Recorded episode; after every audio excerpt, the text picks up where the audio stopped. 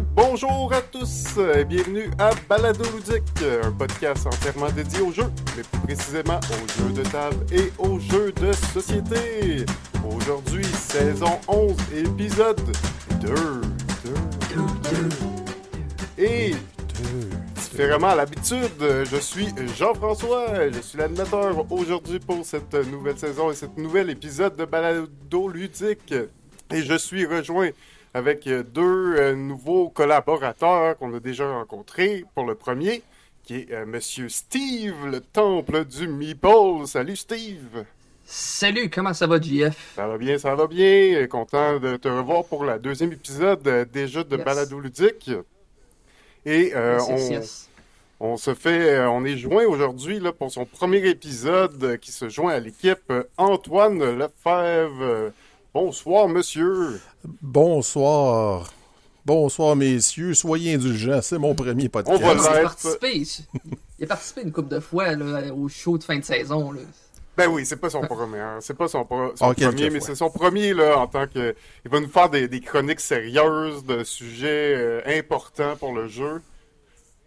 Alors. Euh, ouais, autant que je peux être sérieux, là. Ça, ça devrait pas être euh, trop dur à battre euh, versus euh, Simon, des fois, qui, on sait, peut déconner assez intensément. Je devrais être un petit peu moins pire. on va essayer de s'en tenir dans les temps aussi. On a déjà, quand même, à force de le dire, qu'on fait des épisodes d'une heure, on, va y arriver. Hein? C'était quand ben même un, bon, un bon premier épisode, de rentrer dans les temps pour une fois que c'est vrai qu'on le dit. Donc, bien content euh, que, ça puisse être des épisodes un peu plus concis, mais euh, ça ne manquera pas de contenu quand même. Parce que oui, on a, euh, on va avoir des chroniques avec nos deux invités avec nos deux chroniqueurs aujourd'hui, Steve et Antoine. et on va commencer quand même tout de suite la part des choses et parler d'actualité ou juste de jeux qu'on a joués dans la semaine, de choses qu'on a envie de parler avant de, de rentrer dans le cœur du sujet. Alors, euh, est-ce que, Antoine, tu, as des, choses à nous dire, des choses à nous raconter là-dessus? Euh, oui, en fait, moi, je vais vous parler d'un jeu euh, auquel j'ai rejoué cette semaine, que j'avais pas joué depuis un bon petit bout de temps. C'est un jeu basé sur un jeu vidéo, qui était lui-même basé sur un autre jeu vidéo. C'est le premier projet commercial de l'éditeur canadien Roxley Games, qui est maintenant plus connu pour Santorini et aussi les nouvelles éditions de Brass, évidemment. Je parle du jeu Super Mother Load qui est sorti en 2015 de Gavin Brown et Matt Tolman. Euh, il contient aussi des belles illustrations de deux Québécois par ailleurs, euh, donc Lina Cossette et David Forêt, alias Mr. Cuddington. Euh, Super Mother Load, c'est un jeu qui mélange plusieurs mécaniques. La base, ça reste du deck building, euh, mais il y a aussi beaucoup de gestion de main et du placement de tuiles. Les joueurs vont représenter des corporations qui vont extraire des métaux, des minéraux d'une planète. En fait, bon, c'est Mars, là, c'est le thème, vous allez me dire, qui est un peu surfait. Euh, en 2015, ben bon, c'est en 2015, il n'y pas des tonnes. C'est ça, mais, tu sais, ça aurait pu être n'importe quelle planète, puis ça aurait absolument rien changé à la thématique.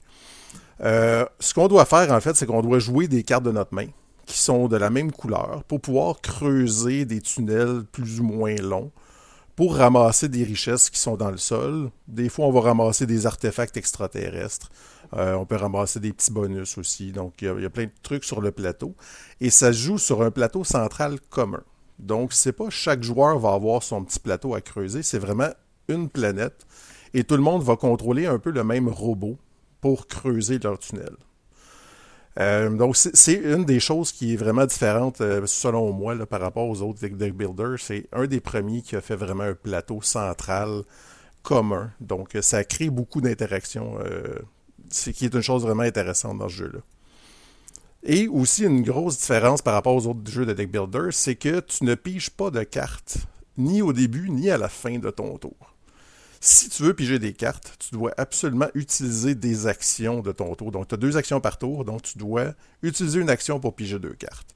Donc, la gestion de main devient extrêmement importante parce que si tu termines ton tour avec plus de cartes en main, ben, tu risques de pas faire grand-chose à ton tour d'après. Donc, ou d'être un peu à la merci de ce que tu vas piger. Mais ça peut aussi dire que tu vas vouloir faire deux actions de pige de cartes, puis c'est tout ce que tu vas faire dans ton tour. Fait qu'il y a beaucoup de gestion de main intéressante dans ce jeu-là. Par contre. Ah, ben j'allais dire, ils font toujours des beaux jeux, Roxley. Roxley, oui, oui, effectivement. Mais le visuel, en fait, de ce jeu-là, je, vais en parler tout de suite, là, c'est, il est basé, en fait, sur le jeu vidéo. C'est carrément les images du jeu vidéo Super Mother Load, qui était un, Kickstarter de jeux vidéo indie euh, en 2012. Donc, ils ont récupéré le même visuel de ce jeu vidéo-là pour faire euh, le jeu. Donc, ça donne un, look un peu rétro, euh, presque années 50, science-fiction. C'est vraiment... Euh, moi, je le trouve de toute beauté, en fait, là, mais c'est pas tout le monde qui va, qui va aimer le visuel. La couverture est écœurante, en tout cas. Les jeux, là. Ça... ça dépend à laquelle édition. il y a deux éditions. Il y en a une des deux qui est plus belle que l'autre. Je vous laisse décider. Oh mon Dieu, oui. Chacun, chacun ses goûts. la, première édition, en fait, le, bonhomme, il y a une espèce de casque qui ressemble à une espèce de bulle, là, vraiment années 50, 60. C'est très drôle. Ça fait 2015. Ça ressemble un peu à Spaceballs. euh, donc, c'est ça. Une autre mécanique qui est intéressante euh, dans ce jeu-là, c'est que quand tu ramasses des ressources pour acheter des cartes, donc tu ramasses des ressources qui vont donner de l'argent, sauf que tu peux pas mettre tes ressources, euh, en fait, tu peux pas les séparer pour acheter plusieurs cartes. Si tu ramasses trois ressources, tu dois absolument les mettre sur un seul achat. Donc, ça va vraiment jouer dans ta stratégie parce que tu pourras pas dire, ben, OK, je vais acheter telle carte, telle carte, telle carte, ce tour-là. Tu vas être obligé vraiment d'en acheter une seule. Donc, si tu ramasses 20$, puis tu as des cartes qui coûtent 10$, ben, tu as comme gaspillé 10$ parce que le, change, tu les ressources, tu les gardes pas d'un tour à l'autre. Ça devient vraiment ça, c'est. Non. Par contre, si t'as pas assez. Puis avec ça, tu achètes ce que tu peux. Exact. Par contre, ce que tu peux faire, c'est que si t'as pas assez pour acheter une carte, c'est que tu peux placer les ressources sur une carte pour l'acheter plus tard. Donc, tu peux comme placer des ressources puis éventuellement acheter plusieurs cartes dans un même tour, mais tu peux pas séparer tes, ressources que tu as ramassées dans une seule action. Donc, ça fait vraiment une gestion de ressources qui est différente aussi des autres, euh, des autres jeux. Donc, c'est vraiment ces aspects-là, moi, que j'ai trouvé intéressants. Petit bémol, on a joué à quatre joueurs. Et c'est la première fois que je l'ai testé à quatre joueurs. C'est pas l'idéal. Parce que, comme j'ai dit tantôt, étant donné qu'on pige pas de cartes en début de tour ou en fin de tour, ça fait que tu sais pas trop ce que tu vas faire le tour d'après. Parce que des fois, tu n'as pas tes cartes en main, puis peut-être ta première action, ça va être de piger. Donc, tu peux comme pas préparer d'avance ton prochain tour. Donc, ce qui fait que le jeu est quand même un peu lent à ce niveau-là. Par contre, à deux joueurs, c'est vraiment, vraiment excellent parce que ça, ça donne vraiment espèce d'aller-retour de, de, duel. Puis, tu veux pas laisser l'autre joueur dans une position trop favorable. Donc, tu essaies de faire une action sans y donner trop de possibilités. Donc, c'est vraiment un jeu de deux joueurs excellent. À trois, il est très bon aussi. Mais à 4, je le conseille. Ça, à 2, tu dois avoir un meilleur contrôle sur le plateau central. c'est ça. Qu'est-ce que tu vas faire? Effectivement, je comparais presque ça à Five Tribes, là, mais c'est pas aussi pire que Five Tribes. Là. Mais dans le sens que rendu à ton tour, le plateau a quand même changé beaucoup. En plus de pas euh, savoir ce que tu as en main c'est comme pas action, tu sais pas ce qui va rester sur le plateau non plus. Exact. Donc ça, c'est la petite problématique là, euh, du, du 4 joueurs. Donc la, partie se trouve un peu plus longue, même si en fait le plateau est aussi grand. Donc il y a autant de tours, mais le problème c'est vraiment le temps de jeu entre les joueurs qui est, très ralenti. Donc euh, ça, euh, c'était vraiment euh, le, jeu que j'ai joué cette semaine, qui est quand même encore un jeu que j'apprécie beaucoup, qui qu'on n'en parle pas tellement, malheureusement, mais que moi je pense qu'il mérite d'être découvert. Non, en effet, c'est je pense que je l'avais peut-être déjà vu, mais pas vraiment entendu parler. Euh, merci, euh, merci Antoine pour cette découverte. Euh, donc, un jeu de Roxley Game. Ben, on va continuer vers toi, mon cher Steve.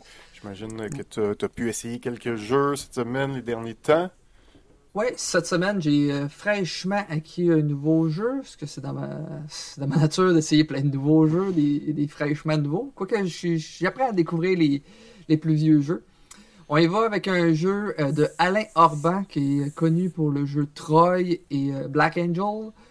c'est un jeu euh, qui se nomme Hippocrate, qui est sorti en 2022. Il a fait une campagne Kickstarter, mais je vous dirais que le Kickstarter ou le retail pas vraiment de différence, sauf si vous voulez un plateau qui mesure 5 mètres au lieu de 3 mètres de long.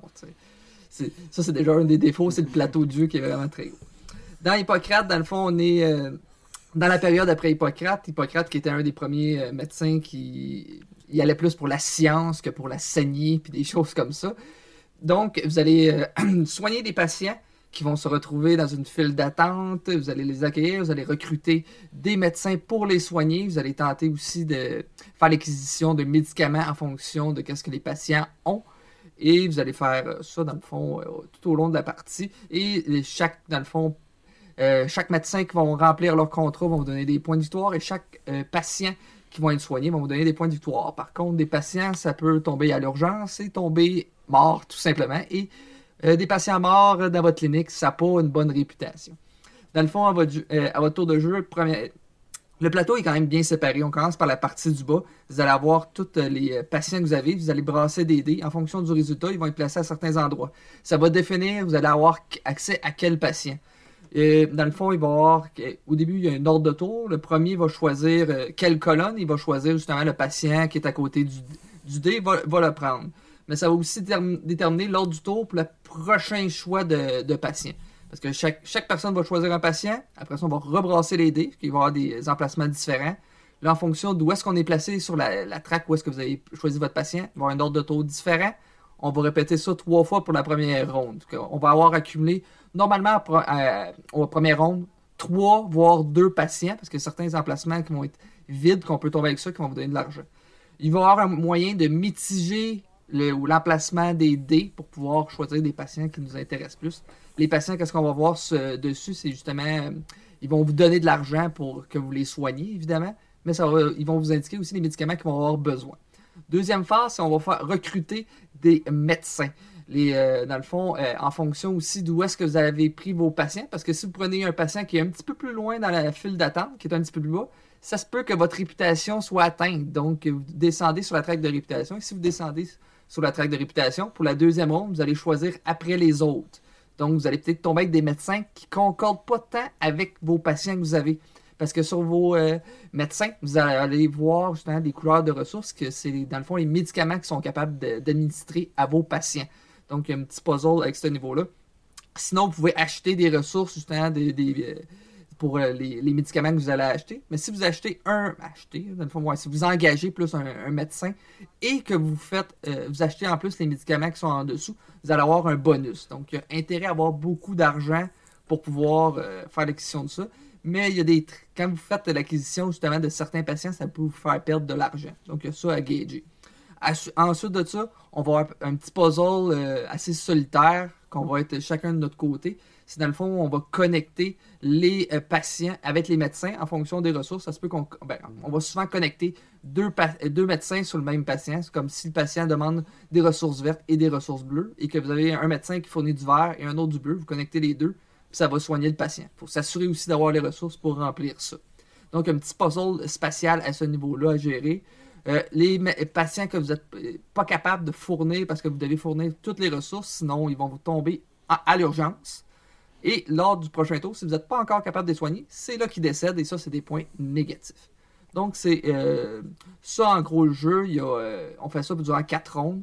Euh, une petite chose que j'avais peur du jeu, c'est que c'est 4 rondes, puis je me dis, on fait tout le temps la même chose au bout de la ligne.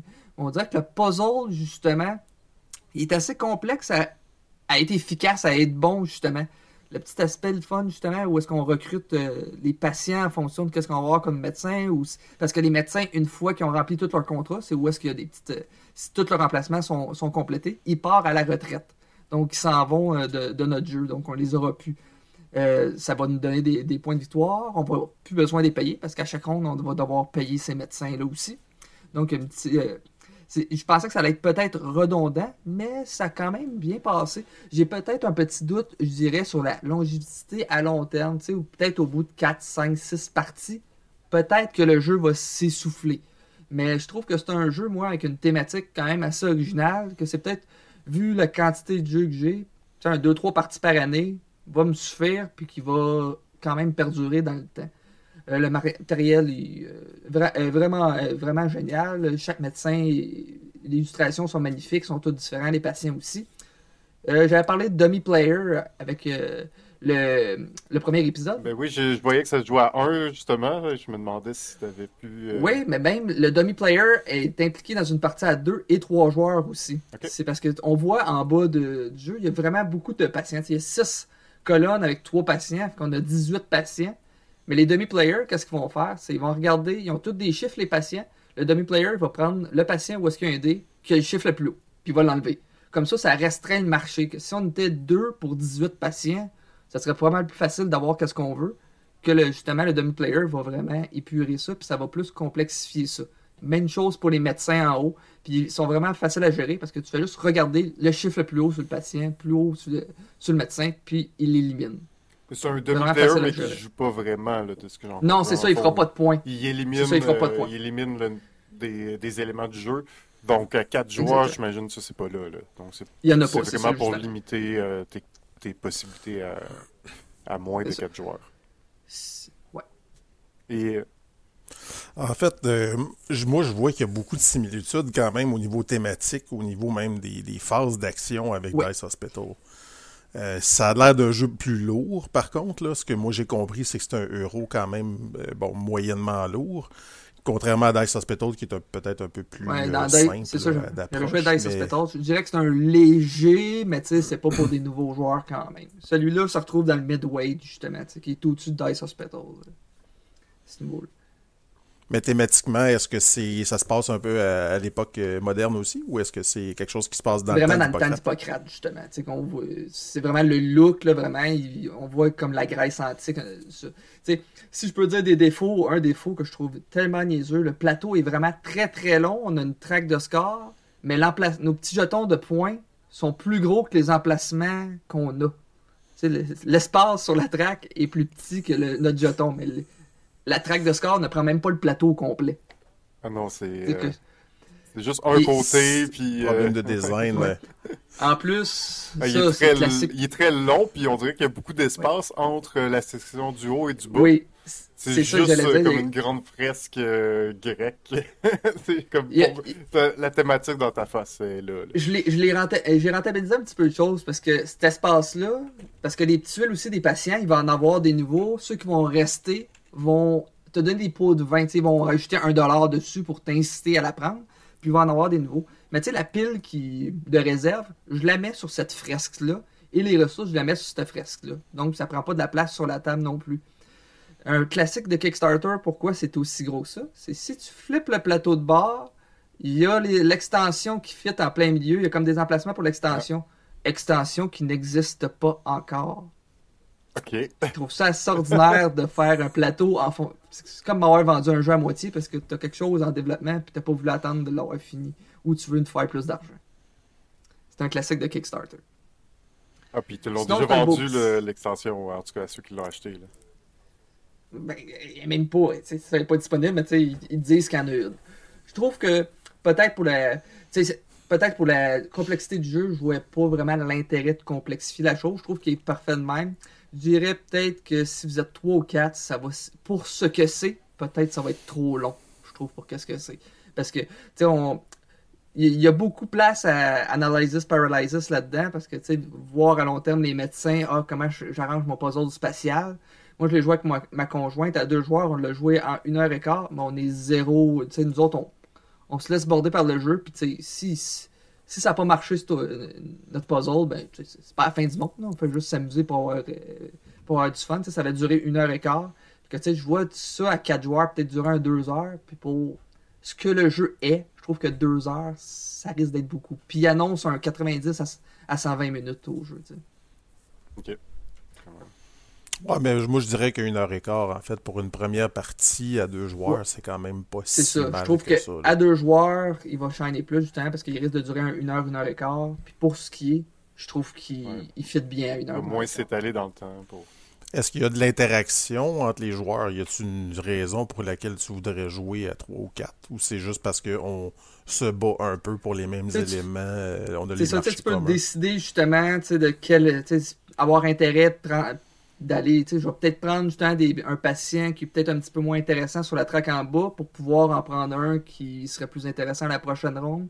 Peut-être jouer dans les plates-bandes des autres en faisant ça. Mais je te dirais que dans le jeu, c'est mieux de penser à tes choses avant de penser aux autres parce que t'as plus de chances de fucker ton puzzle à, la place. de pas remplir tes objectifs puis de avoir les bons. C'est ça, le hate drafting est pas mal moins possible à ce moment-là. Ça se peut que ça donne que je prenne ton patient. Donc c'était Hippocrate de Alain Orban de la compagnie Game Brewer.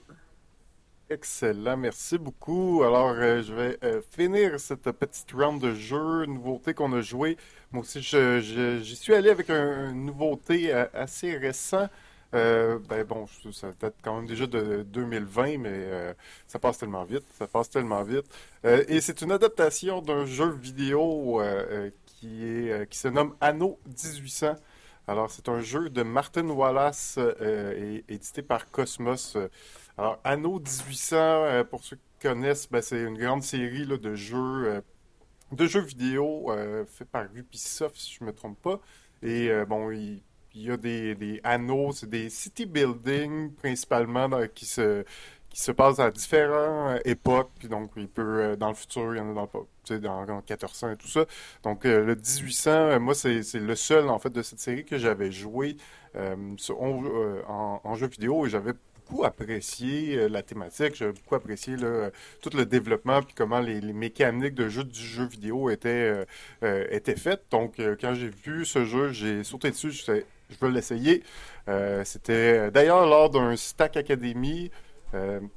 Oui, le retour des Stack Academy, le retour de certaines conventions, enfin, on peut sortir et jouer à des jeux ensemble et voir du monde ça, ça fait du bien, surtout que c'est un jeu que j'ai pu jouer à quatre joueurs. Donc, on a pu voir vraiment le, un peu le, plein potentiel. C'est un jeu qui se joue jusqu'à quatre. Et dans Anno, ben, en gros, on, on construit notre, euh, euh, vieux monde parce que oui, on est des, euh, des personnes riches qui construisent une ville, une cité, un État dans le vieux monde et on va avoir l'option d'explorer, continuer à explorer le vieux monde pour extendre notre notre domaine, mais aussi explorer le nouveau monde, envoyer des bateaux euh, vers le nouveau continent pour ramener des ressources plus rares. Et euh, ben, c'est un gros jeu économique. Hein. C'est euh, bon, c'est un Martin Wallace. Déjà, on se lance là-dedans, on, se doute un petit peu de à quoi ça va ressembler, engin économique, tout ça. Et ce que ben, j'ai beaucoup aimé là, du jeu Anno 1800, c'est que ben, déjà de base, c'est très fidèle aux jeux vidéo. Euh, tous les, éléments sont là. Euh, un des, principaux éléments, ben, c'est qu'on a différents types de travailleurs. On a les fermiers, euh, les paysans, les, ingénieurs, les, les investors, puis les, je me rappelle plus, il y en a un, autre mais il y a comme cinq types de, d'ouvriers différents qui ont un statut social, si on veut, qui vont coûter de plus en plus cher à euh, à engager, ou du moins à faire venir sur notre île. Euh, on va aussi, évidemment, construire plein d'industries. On va construire des industries de briques, de steel, de, papier. Euh, on va pouvoir créer des, industries basées sur la récolte de, café, donc sur des, des, ingrédients plus luxueux ou du moins qui viennent du Nouveau Monde, dans le but de les transformer. Et tout ça ben, va se faire sur notre petit plateau personnel, le, petit plateau qu'on va construire nos industries, qu'on va y mettre nos travailleurs. Et à chaque tour, dans le fond, tu vas faire une action, plusieurs choix d'actions. Euh, et euh, ben, dans, le fond, une des actions possibles, évidemment, c'est de construire une nouvelle industrie. À chaque fois qu'on construit une industrie ou, qu'on veut jouer une carte de notre main, ben, ça nous demande de produire des ressources. Produire des ressources, tout ce que ça implique, c'est euh, de placer un ouvrier du ben, du bon type sur l'industrie, donc l'industrie qui produit cette ressource-là. Donc, euh, tu, veux tu veux du bois, ben, tu prends un de tes paysans qui est disponible dans le pool et tu le mets sur ton, sur ton industrie de bois, tout simplement. Toutes les industries ont deux emplacements, donc tu peux le faire deux fois. Par contre, d'un tour à l'autre, les, les travailleurs restent sur ces industries-là. Donc, à un certain point, ça se peut que tu n'aies plus de place sur ton industrie de bois, ça se peut que tu n'aies plus d'ouvriers ou d'architectes, tout ça. Et c'est là que tu vas devoir faire euh, la grande fête, euh, le grand festival euh, pour reset ton marché. Donc, reset tous les ouvriers qui vont se retrouver dans leur position de base, qui va libérer tes industries et pour que, dans les prochains tours, tu puisses continuer à les utiliser. le but, c'est de compléter des cartes d'objectifs. Une des, des choses qu'on a, c'est à chaque fois qu'on ben, on commence avec des ouvriers et on reçoit un, nombre de cartes euh, ouvriers égal au nombre d'ouvriers qu'on a. À chaque fois qu'on va acheter des nouveaux ouvriers, qu'on va faire venir des nouveaux ouvriers dans notre île, ben, on va recevoir des cartes de cet ouvrier-là. Dans le fond, il y en a deux types, les, deux de base ou les trois plus euh, prestigieux. Et ces cartes-là, c'est des cartes d'objectifs. Ça, demande euh, ben, dépenses, temps de ressources, Généralement, c'est pas mal dépenses temps de ressources. Euh, et ça te permet de, la jouer, de la mettre devant toi. Et si tu veux d'activer le bonus de la carte, mais évidemment, ce bonus-là, tu peux l'activer plus tard. Donc, tu peux décider de juste jouer la carte, la laisser face visible, puis plus tard dire OK, j'active ce bonus-là, donc ça me donne telle autre ressource, telle autre ressource. Euh, et plus tu engages des ouvriers, ben, plus tu as de main-d'œuvre dans le but de, de, de, ben, les utiliser pour faire euh, tes ressources et tout ça mais ça donne des cartes aussi. Et le but, ben, ça va être de compléter tes objectifs, donc de, vider ta main de cartes d'objectifs. Et c'est comme ça que la partie se termine, c'est-à-dire que quand un joueur a, joué toutes ses cartes dans sa main, a, réussi à sortir, disons, euh, réussi à réaliser tous les objectifs des, de, de, euh, de, de, sa population, ben, ça met fin à la partie et on fait un dernier tour et ensuite on compte les points de prestige. Évidemment, toutes ces cartes-là nous donnent des points de prestige. L'exploration nous donne des points de prestige. Il y a des cartes aussi euh, en début de partie qu'on a révélées qui sont des objectifs communs qui nous donnent des points de prestige à la fin. Donc, évidemment un gros, gros danger économique, beaucoup de choses à prévoir. Au début, on construit des petites industries où c'est nos, nos paysans qui vont travailler dedans, jusqu'à la euh, pour faire euh, de la brique, du bois. Mais à la fin, tu construis des industries pour faire des, des ampoules électriques, euh, des espèces de, des gros canons pour tes bateaux, des, euh, euh, espèces de, charioles sur roues. Donc, tu sens vraiment l'évolution aussi dans, la partie qui est de plus en plus, bon, ça demande de plus en plus de ressources, mais de plus en plus de ressources qui sont transformées. le gros truc, là, qui, la c'est une petite mécanique, tu dis, OK, il y a, de l'échange entre les joueurs. Bon, il y a de l'échange, c'est correct, mais c'est vraiment une petite mécanique qui a, vraiment fait toute la beauté de la partie, je trouve, parce que dans ce jeu, tu peux aller, ben, tu peux aller chercher des ressources des autres joueurs. Donc, tu n'es pas tout obligé de produire toi-même. Tu veux faire, tu veux produire euh, un type, euh, un type de matériel, tu n'as pas toutes les ressources. C'est pas obligatoire parce que tu peux bon, produire ce que tu as à l'interne et tu peux aller chercher les ressources dans les îles ou euh, chez les îles, chez les euh, compétiteurs. La grosse beauté de ça, c'est que c'est pas un casse-tête. C'est-à-dire que si l'autre joueur a une industrie, même si son industrie est, prise, c'est-à-dire que ces deux cases sont, occupées, pas de problème, tu peux lui, tu peux lui en prendre. Il peut pas refuser et il perd rien à ça. Et en plus de rien perdre, il reçoit un gold, un euh, petit jeton de, d'or. Euh, et c'est pas toi qui lui donne, c'est la banque qui lui donne. Donc, euh, dans le jeu, il n'y a pas beaucoup de façons de produire de l'argent, du gold. Et ça, c'est comme la façon principale où tu vas en recevoir. C'est-à-dire, ben, j'ai telle industrie, tu en as besoin. OK, on est deux à l'avoir. Ben, le joueur choisit où il va, puis ce joueur-là reçoit un gold de la banque. Le gros avantage du gold, c'est que tu peux payer des, des golds pour comme remettre disponible de certains de tes ouvriers. Fait comme je disais, tu as deux euh, de tes paysans qui sont sur l'usine de bois. Ton usine de bois est pleine, tu peux pas en produire d'autres. Ben, tu peux payer un gold pour remettre disponible un de tes ouvriers et ça libère un espace, donc tu peux le réactiver. Donc le gold est quand même pas game breaker, mais dans le sens que si tu en as beaucoup, jamais vraiment besoin de euh, faire la fête, c'est-à-dire de faire le festival, puis mm. donc de, renvoyer tout le monde chez eux, puis de perdre un tour, si on veut, à reset tous tes, ouvriers. Donc, c'est vraiment une petite mécanique qui fait que euh, l'échange n'est pas négatif pour toi, tu perds rien à ça, puis même au contraire, tu gagnes du gold, fait que tu as tout intérêt à ce que les gens viennent chez toi. Et ça fait aussi en sorte que dans tout le casse-tête du euh, OK, il me faut tel produit pour pouvoir telle, telle usine, pour pouvoir produire telle affaire, pour pouvoir. dans tout le, Quand c'est un engin économique, des fois, ça peut être très casse-tête. Le gros avantage, c'est que là, ben, tu, peux faire ton engin à moitié puis aller chercher le reste des ressources ailleurs. Tu n'as pas rien perdu, tu perds rien à aller le chercher ailleurs. C'est juste que tu donnes des choses aux autres joueurs, qui est quand même un, bon avantage. Il faut garder ça en tête, mais ça, facilite ça allège tellement tout le, calcul et, euh, la production de ressources.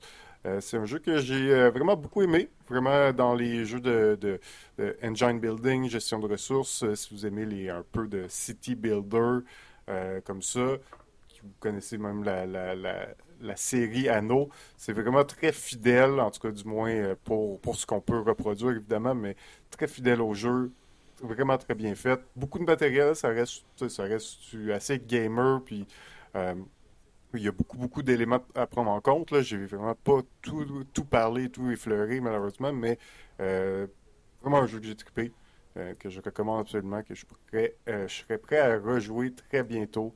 Anno 1800. Une mise en place qui... Oui, oui, va être d'une durée interminable. La mise en place m'a permis de lire la moitié des règles. C'est un 12 pages de règles. J'en ai lu 6 pendant qu'il faisait la mise en page. pour, pour un jeu de, cette, euh, de ce poids-là et qui dure 2 heures, la mise en place qui peut prendre 15 minutes, c'est un peu normal. Puis c'est pas très grave non plus. Si tu as un jeu qui dure 15 minutes puis ça te prend 10 minutes de faire le setup, là c'est problématique. Mais dans ce cas-ci, pour moi, ça devrait pas être un gros problème. Euh, par contre, je voyais que c'est du Martin Wallace, puis la façon que tu en parles, ça ressemble beaucoup à ses autres jeux. Euh, il y a quand même beaucoup de similitudes avec ses autres jeux économiques. On pense à Brass, entre autres. Donc, euh, c'est ceux qui sont amateurs de Brass, j'imagine que ça va les, les intéresser beaucoup. Ça, je pense pas que ça révolutionne rien, mais euh, le fait que il a quand même réussi à être assez fidèle au jeu, au, jeu vidéo, à l'intégrer vraiment aussi bien la thématique, c'est vraiment euh, très, très bien. Puis, euh, bon, je pense pas que tu as besoin de connaître le jeu vidéo pour apprécier le jeu. Là. Il reste euh, très plaisant. Puis, vraiment le fun à faire. Une première partie, c'est dur de regarder tout ce que les autres font. souvent, tu es un peu concentré sur ton engin, t'assurer que tu es, capable d'aller. parce que tu as tellement de cartes en main, tellement de choses à produire. À un certain point, ça peut être un peu overwhelming, mais comme je dis, toute cette petite mécanique là, qui a l'air de rien d'échange, d'aller chercher les ressources chez les joueurs, ça, fluidifie vraiment tout le, jeu. Puis ça, fait qu'une deuxième partie, tu peux être vraiment plus un peu conscient de ce qui se passe, puis de faire attention de ne pas donner tout le temps ton gold aux, mêmes personnes. Est-ce que tu penses qu'une partie à deux joueurs va être aussi intéressante qu'à quatre? Là, tu me dis que tu as joué à quatre. Euh, est-ce qu'à deux, il y a autant d'interactions? Donc, c'est sûr que si tu as besoin d'aller chercher des ressources chez le voisin, à deux joueurs, probablement que les possibilités sont moins là. Possiblement, en effet. C'est une bonne question. J'ai l'impression que peut-être qu'à deux joueurs, euh, tu te développes plus. Euh, dans le sens que, tu sais, une partie à quatre joueurs, comme comme toutes les comme il y a beaucoup de ressources qui appliquent. déjà, de un, toutes les industries qui sont sur le plateau, il y en a juste deux exemplaires. Fait que dans tous les cas, les deux sont prises, toi tu peux pas le faire, tu es obligé d'aller chercher chez, les autres.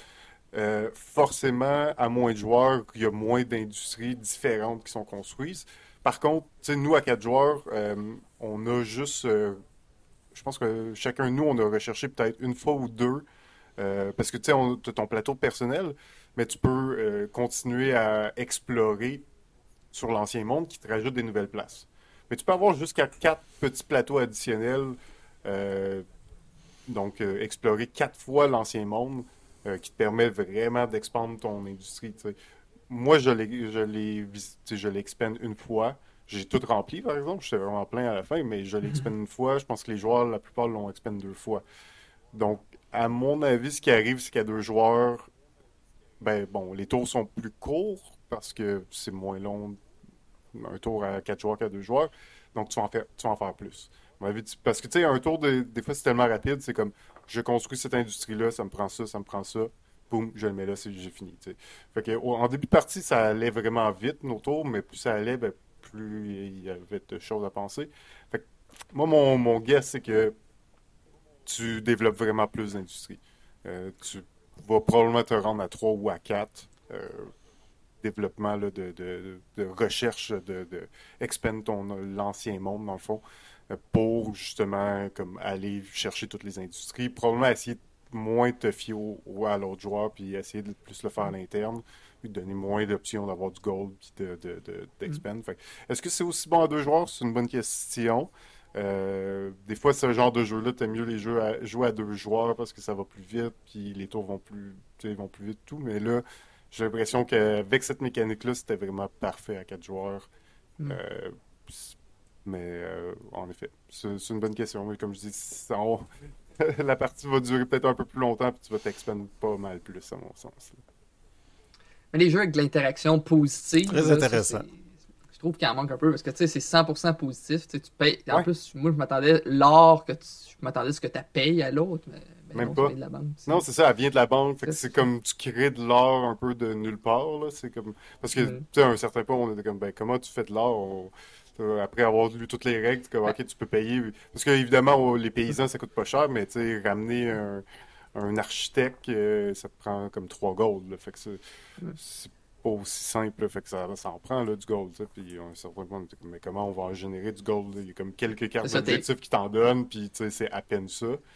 Mais finalement, c'est que l'économie se fait par elle-même parce que le jeu en génère par les échanges, les échanges commerciaux qu'il y a entre les joueurs. Donc la ressource va être probablement plus difficile à aller chercher à deux joueurs aussi. C'est vraiment plus difficile. Les cartes de ressources qui t'en donnent, les cartes d'objectifs qui t'en donnent valent vraiment plus la peine. Puis probablement que tu as moins cette option-là, justement, d'accumuler du gold puis de pouvoir en dépenser pour réactiver des ouvriers de, étendre tes moments entre deux moments où tu peux euh, euh, ben, où tu dois faire la fête. Ouais, c'est ça, faire la fête, ça m'a fait penser un peu au euh, Action Retrieval dans soit dans Century ou dans Concordia ou ce genre de jeu-là. Donc c'est un tour, j'imagine, que tu fais rien, tu fais juste. Comme dans la J'aime bien ce, système-là, par exemple. Moins souvent tu le fais, le mieux c'est. Là. Sens que plus tu es optimal, tu comme il te reste deux workers, puis t'es comme Ah, je veux pas faire la fête, là. Comme, euh, je peux-tu faire une autre action avec ces deux-là? À chaque fois, tu veux comme optimiser ton système au, point où t'as comme plus aucune option vraiment, puis t'as pas le choix. Là. Ouais, parce que tu veux pas perdre un tour à rien faire trop souvent. Oui, c'est ce que j'aime dans cette mécanique. Là.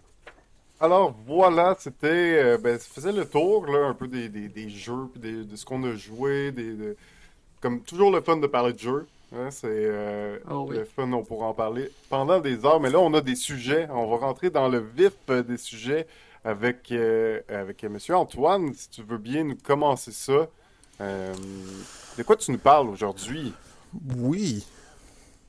Euh, c'est sûr qu'en tant qu'auteur de jeu, moi, j'aimerais ça amener des sujets qui vont ah, parler de design, de jeu. On va parler un peu d'un des problèmes dans le design de jeu et je vais parler du balancing, le fameux équilibrage d'un jeu. On va commencer avec une superbe définition de qu'est-ce que c'est l'équilibrage d'un jeu qui nous vient de Wikipédia.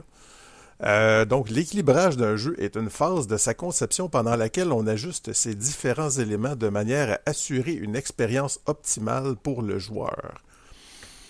Donc, c'est une belle phrase pour dire qu'on veut que les joueurs, en gros, aient une expérience euh, qui tombe pas à plat, puis qui sentent que tous les joueurs vont avoir la même chance de gagner euh, et que ça ne sera pas seulement une, question de chance, une question de y a-tu commencé en premier, y a-tu. Donc, on essaie d'avoir un jeu qui est équilibré. On entend parfois des joueurs là, qui vont dire qu'ils ne veulent plus jouer à un jeu ou à un autre parce qu'il est, selon leur dire, débalancé à un tel point qu'il en perd son intérêt. Ils vont parfois même le dire après une ou deux parties seulement. Donc, ça, j'entends du monde déjà grincer des dents. Euh, donc, je, vais jouer une partie de ce jeu-là. il est débalancé. Il est brisé. Ça n'a pas de bon sens. Oh, il est brisé, ce jeu-là. Ça n'a pas de bon. Après une partie, j'ai bien de la misère avec ça, personnellement. Euh, c'est comme si l'auteur, le développeur, l'éditeur, il n'avait pas testé 200-300 parties justement pour tester ces, euh, disparités-là. Euh, on a entre autres entendu parler dans les dernières années de Tapestry et de Scythe qui ont été remis sur le dans le nez de l'éditeur, dire euh, vos jeux sont un peu débalancés et les gens sont arrivés même avec des spreadsheets, donc des statistiques de qui va gagner le plus souvent. Et l'éditeur a quand même répondu, ce qui est surprenant, avec des solutions quand même assez complexes parfois.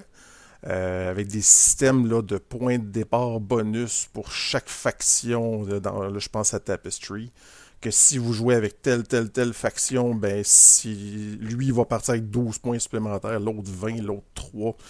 Puis tout est une question de statistiques. Ça devient vraiment un peu ardu parce que c'est un tableau que tu dois aller chercher sur leur site pour vraiment. Écoutez, c'est vraiment du, spreadsheet, des mathématiques. C'est donc, ça rend pas le, jeu très élégant non plus. Et ils ont même carrément interdit une euh, combinaison de factions à Scythe, justement, parce que c'était, selon les dires des joueurs, overpowered, donc beaucoup trop fort. Et en fait, les chances de gagner de ce joueur-là, on parle du industriel russe-viet, qui était beaucoup trop puissant, donc il, avait, il était à peu près sûr de gagner. Donc, ils ont conseillé aux joueurs de ne pas utiliser cette combinaison-là. Est-ce que c'est le travail de l'auteur, le développeur ou de l'éditeur de s'assurer de la balance dans son jeu? Moi, je vous pose la question. Moi, je pense que c'est le designer. C'est, je pense que c'est lui qui. C'est, tout est dans le playtest pour savoir ça. Puis c'est lui qui s'occupe en général, je dirais, de ça, le playtesting. Ouais, c'est. Moi, je dirais. Je dirais que c'est la job de l'auteur, mais c'est la responsabilité de l'éditeur. Au bout de la ligne, c'est l'auteur qui a idéalement à le balancer le plus possible, mais c'est au bout de la ligne l'éditeur qui est responsable du fait si le jeu est balancé ou pas. Donc, quand même, pas mal sa responsabilité aussi. Effectivement, moi je vais penser plus du côté à Jean-François parce que effectivement, ça reste la responsabilité de l'auteur de, donc de, balancer le plus possible. Sauf que les auteurs ne sont pas toujours des mathématiciens, des statisticiens, puis c'est pas nécessairement des experts là-dedans. Puis ils n'auront pas toujours les joueurs différents pour tester les 350 stratégies possibles non plus. Quelque chose que des fois l'éditeur va peut-être avoir plus de facilité à aller chercher. Euh, est-ce que c'est important d'avoir un jeu parfaitement balancé? Ça, c'est une autre question. Parce que euh, il y a certains types de jeux que je vous dirais que la balance est pas vraiment importante. Donc, je pense aux party games, aux, jeux, aux jeux conviviaux, comme disait euh, notre cher invité Hervé l'année dernière. Donc, les jeux de party, ça a besoin d'être balancé? Pas tellement.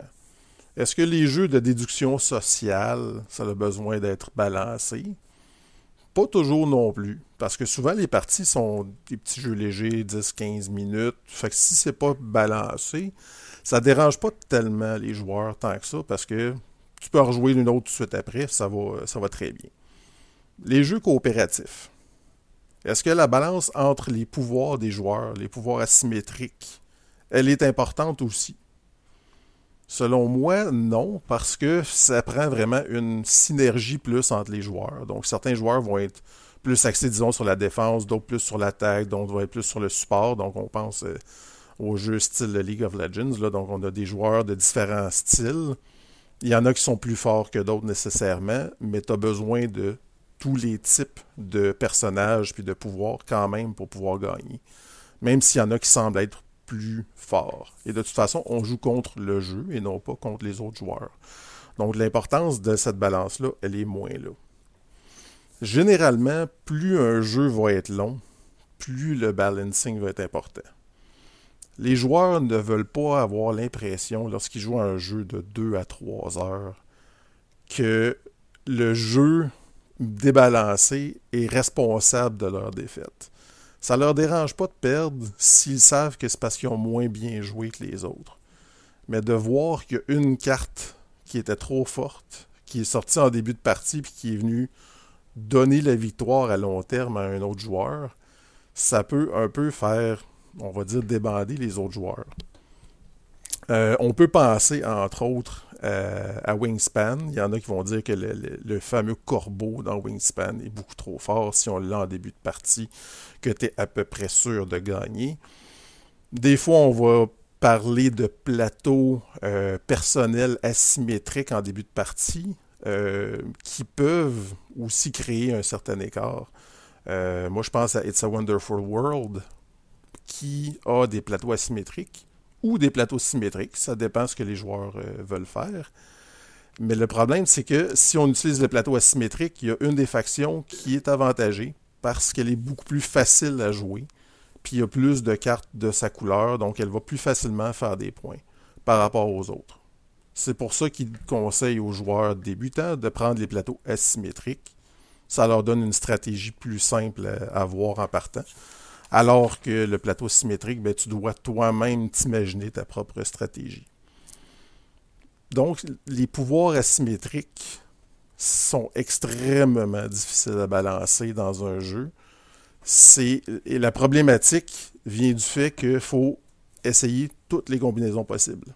Si tu as un jeu qui se joue de 2 à 4 joueurs et que tu as 8 pouvoirs de départ qui sont différents, ben, à ce moment-là, tu as deux joueurs, trois joueurs, quatre joueurs, puis tu as huit pouvoirs distincts, tu vas avoir à peu près 350 combinaisons possibles de, pouvoirs. Et même là, ça va dépendre aussi de l'ordre de tour. S'il y en a un qui commence euh, premier joueur, ben, ça se peut qu'il y ait plus de chance s'il y a telle autre faction ou tel autre pouvoir. Donc, les variables sont tellement grandes et sont tellement importantes que c'est extrêmement difficile à balancer. C'est pour ça que souvent les pouvoirs asymétriques vont être très légers, ne seront pas trop euh, over the top, comme on peut dire, pour justement pas venir trop débalancer.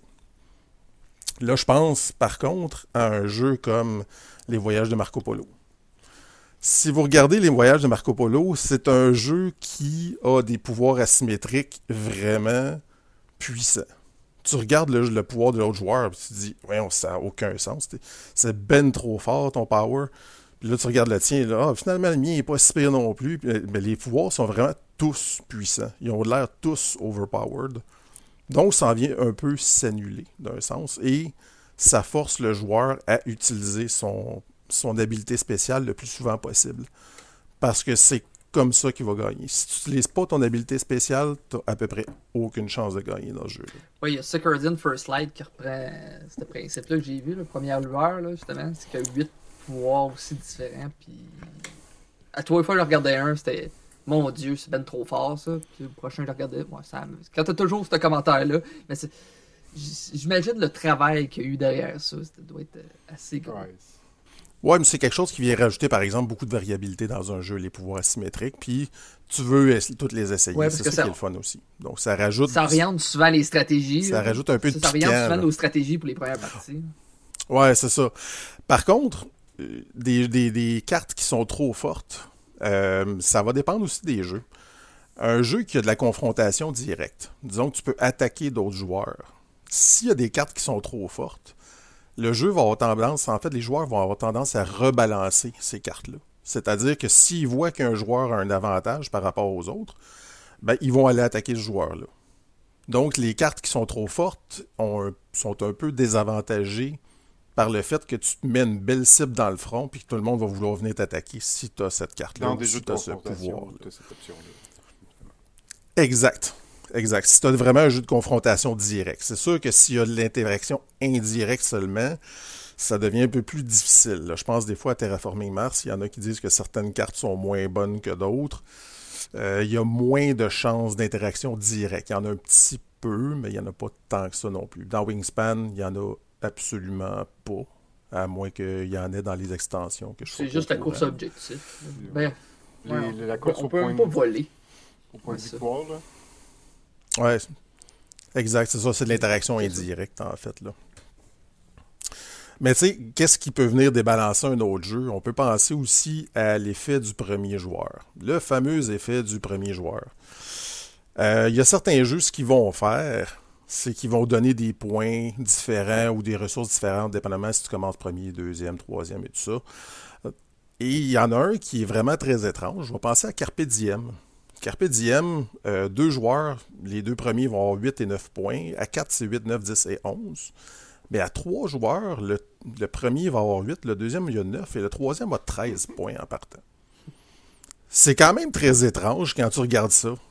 Puis j'ai l'impression que statistiquement, mathématiquement, ils, ils en sont arrivés là parce que le jeu a quatre rondes. Donc à 2 et à 4, euh, chaque joueur a autant de rondes où il va être premier. Mais à trois joueurs, ça devient problématique parce que celui qui commence au début de la partie va avoir deux rondes comme premier joueur. Et donc le troisième joueur va se trouver vraiment désavantagé. Donc j'ai l'impression que c'est ça. Par contre, la problématique avec ça, c'est que les joueurs, quand ils regardent ça, ils ont comme l'impression que c'est débalancé parce que, hey, tu commences avec 4 points de plus que moi.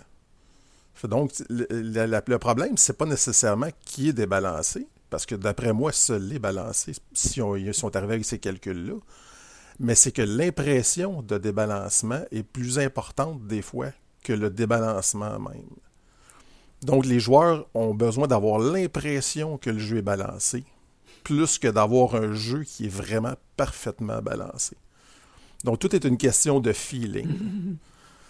Quand on, fait justement des playtests, on ne pose pas la question est-ce que le jeu est balancé? Mais plutôt est-ce que tu as l'impression que le jeu a été balancé? Et c'est ça qui est important.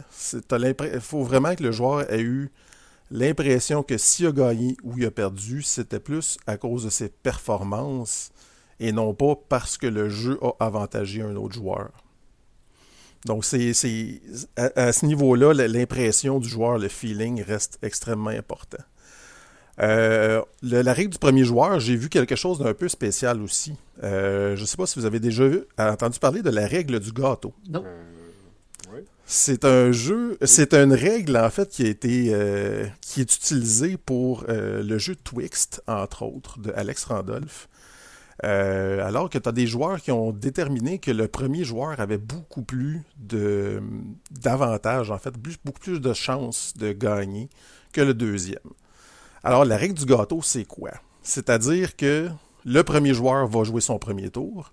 Le deuxième joueur, ce qu'il va faire, c'est qu'il va soit jouer son tour normalement et la partie va continuer, ou il peut décider de changer de place avec le premier joueur.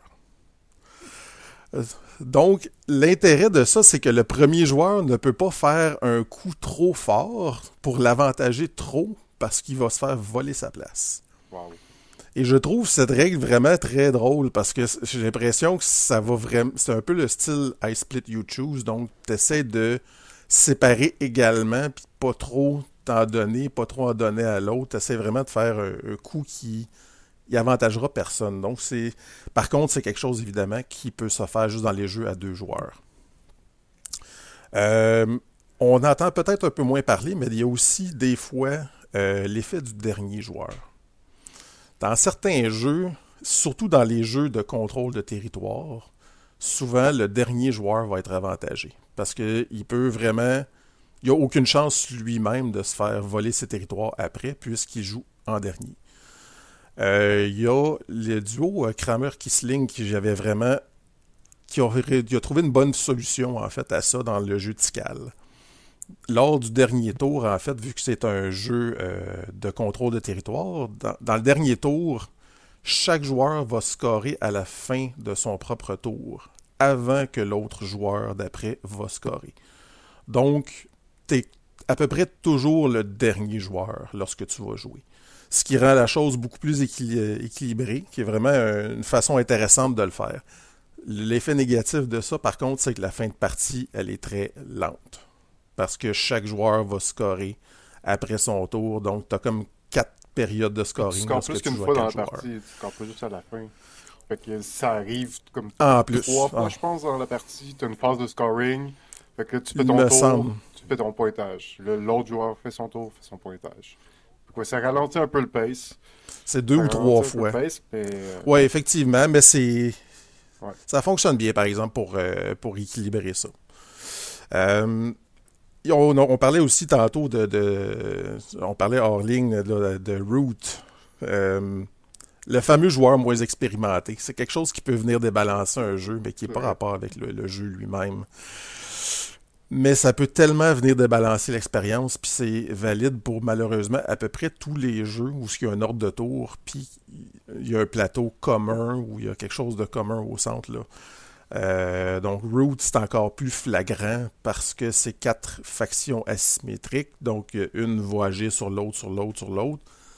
Euh, donc s'il y a un joueur qui est plus faible ou que c'est sa première partie, puis les autres qui ont plusieurs parties en arrière de la cravate, ben celui qui va jouer contre celui qui a jamais joué va généralement être avantagé. Donc parce qu'il connaît le jeu, donc c'est beaucoup plus simple. Euh, on pense aussi, entre autres, à Puerto Rico, qui a les, joueurs non expérimentés qui jouent contre euh, des joueurs qui ont plusieurs parties aussi de jouer, là, ils vont se faire ramasser la première partie. Puis normalement, le joueur qui joue après va l'emporter. Je, je l'ai appris à la dure. c'est pas c'est pas un jeu qui est facile de jouer avec des joueurs expérimentés. C'est soit tu joues une fois de temps en temps ou ça, ça devient une religion. J'avais l'impression, moi, à tous les fois, que les actions qui me restaient, c'était pas des bonnes actions pour moi. quand j'étais rendu premier joueur, j'avais plus de bonnes actions si optimales que ça. Ah, c'est ça. Puis là, tu choisis une action, puis là, tous les autres joueurs te regardent. Oh, t'as pas fait ouais, ça. fallait pas que tu fasses ça. Là, tu te sens toujours. non, c'est ça. T'as toujours l'impression que tu fais pas la bonne action. Euh, on peut même penser à Catan. Si on, pense, on rentre dans les classiques, là, mais Catan, un joueur qui ne qui échange ses ressources dès le premier tour, généralement pourrait quasiment donner à partir à un autre joueur là, euh, en partant. Donc, c'est tous les jeux où il y a de la négociation, des échanges si tu connais pas la valeur des, euh, items, donc des ressources euh, en début de partie, parce que souvent c'est plus flou, euh, ces valeurs-là. Donc ça, fait, ça crée vraiment un, déséquilibre majeur à ce niveau-là. Moi, je vais parler d'une de mes expériences quand je jouais à Imperial de McGurtz, un vieux jeu de 2006. J'avais fait une action dès le premier tour. J'avais mal compris les règles. j'ai attaqué un autre joueur, puis finalement, ça l'a pas donné ce que je voulais que ça donne parce que finalement, mon action servait à rien. Donc, moi, j'ai perdu des troupes. J'ai fait perdre des troupes à un autre joueur aussi. Puis ce qui est arrivé, c'est que j'ai scrappé ma game et j'ai scrappé la game d'un autre joueur dès le premier tour. Puis on parle d'un jeu qui dure trois heures à peu près. Je peux vous dire que j'ai trouvé le temps long pas mal, puis l'autre joueur m'a pas trop aimé non plus. fait que c'est des choses qui peuvent arriver à n'importe qui. Euh, dans certains jeux aussi, des fois, on peut voir des, euh, objectifs avec des ressources. Donc, euh, il faut juste s'assurer, les auteurs, s'il vous plaît, quand vous faites des jeux que vous avez besoin de payer des ressources, donc des contrats qu'on appelle, s'assurer que, que vos ressources ont des valeurs prédéfinies, idéalement. Euh, disons qu'au début de la partie, vous savez que euh, du bois, ça vaut 1, de la roche, ça vaut 2, du gold, ça vaut 4. Mais s'assurer que dans tous vos objectifs, que ça soit respecté. Puis qu'il n'y ait pas des objectifs qui soient euh, carrément plus payants que d'autres, donc mathématiquement. donc c'est pas mal ça en fait, mais comment qu'on peut balancer un jeu Difficilement? Donc, euh, évidemment, évidemment, il va falloir utiliser. Ah ouais, c'est ça. C'est sûr que c'est du playtesting et ce qu'on va, on va appeler du spreadsheet euh, euh, dans le jargon d'auteur. Donc, ça va être prendre des statistiques, vraiment. Parce, mais le problème, c'est qu'il y a tellement de variables et plus le jeu est gros, plus ça va prendre de tests et de, de joueurs différents aussi. Parce que jouer avec toujours les mêmes joueurs, ça n'aide pas. Donc, euh, si on joue toujours avec les mêmes joueurs, ils vont souvent sortir les mêmes stratégies, ils vont faire les mêmes actions, ils vont ils n'auront pas tendance à essayer des nouvelles choses. Ça peut débalancer le jeu à un certain point de vue parce que tu as l'impression que telle action est trop forte, tout le monde la fait tout le temps, c'est la même moins forte, mais finalement c'est juste un peu par habitude, si on veut, que les gens ils, testent et euh, puis ils le font de cette façon-là, alors que si tu sortais dans un autre groupe, ça pourrait être complètement différent ça peut même t'amener à, prendre des mauvaises décisions de balancing. Mais euh, dans les jeux où il y a des ressources, où justement tu peux quantifier les ressources, puis tu peux les euh, euh, justement avoir un peu plus d'une valeur, ça reste un petit peu plus facile. Tu peux, tu peux être en mesure de justement spreadsheet, calculer, faire des comparatifs. Ce qui, moi, je trouve qu'il devient compliqué, c'est quand on est dans des jeux de, combos, dans des jeux avec des actions particulières. les jeux, la plupart du temps, les jeux de cartes, euh, quand ils ont des, euh, actions euh, spéciales, des actions particulières, c'est difficile à quantifier. et souvent, ben, tu vas voir une carte, tu as l'impression que c'est pas bon, que tu l'utilises jamais, mais quand tu te rends compte que tu, tu, la mets avec telle autre carte, ça devient genre le meilleur, le meilleur combo ever très, très difficile à, voir, puis à balancer, puis à, à, long terme. ça prend tellement de tests, puis tellement de joueurs. Euh, souvent, dans les jeux vidéo, la grosse avantage, souvent, c'est qu'ils peuvent utiliser euh, leur communauté euh, j'ai joué à bon, disons des jeux comme Slay Spire ou, ou d'autres dans ce genre que c'est tu peux mettre ton jeu en alpha, en bêta pendant des années, puis ta communauté atteste ton jeu à ta place, puis tu reçois des milliers de statistiques juste parce que les gens y jouent à ton jeu. Euh, puis ça les a vraiment, dans le cas de Slay Spire, ça les a vraiment aidés à changer des cartes, à, modifier des, pouvoirs, puis à, balancer tout ça, parce qu'à un certain point, plus ton jeu est complexe, plus il y a de choses que tu veux rajouter, d'effets spéciaux et tout ça, ben, plus ça devient un peu, tu perds le contrôle un peu sur le vrai balancing, puis sur comme y a-tu des façons d'exploiter le jeu et tout, c'est vraiment difficile. Ça, c'est comme le gros avantage d'être en, en ligne, si on veut, c'est de pouvoir un peu faire en sorte que tu le jeu, tu le pitches dans le, dans le monde, puis il se teste un peu par lui-même, par la communauté, mm. puis par les joueurs. Ce qui est plus difficile en jeu de société, ce qui prend beaucoup, beaucoup plus de tests, puis euh, l'autre chose, c'est qu'à un certain point, quand ton jeu il est édité, il est sorti, ben, c'est ça. Tu peux mettre des erratums sur BGG, puis tu peux comme mais comment tu changes ton jeu, ta carte, elle est imprimée comme ça, elle est imprimée comme ça. Là. Tu, la modifies sur ta nouvelle édition, mais l'édition qui est sortie est sortie, est, coincée comme ça. D'autant plus important quand je disais la responsabilité de l'éditeur, parce qu'au bout de la ligne, ben, c'est sur lui que ça va retomber un peu si les jeux qui sont, sont ou qu'il y, y, a des choses qui n'ont pas été prises en compte ou euh, qui ont été euh, comme mal calculées.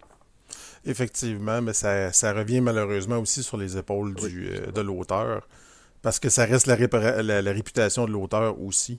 S'il a sorti un jeu qui est débalancé, euh, sa réputation d'auteur a, mangé une claque un peu. Là.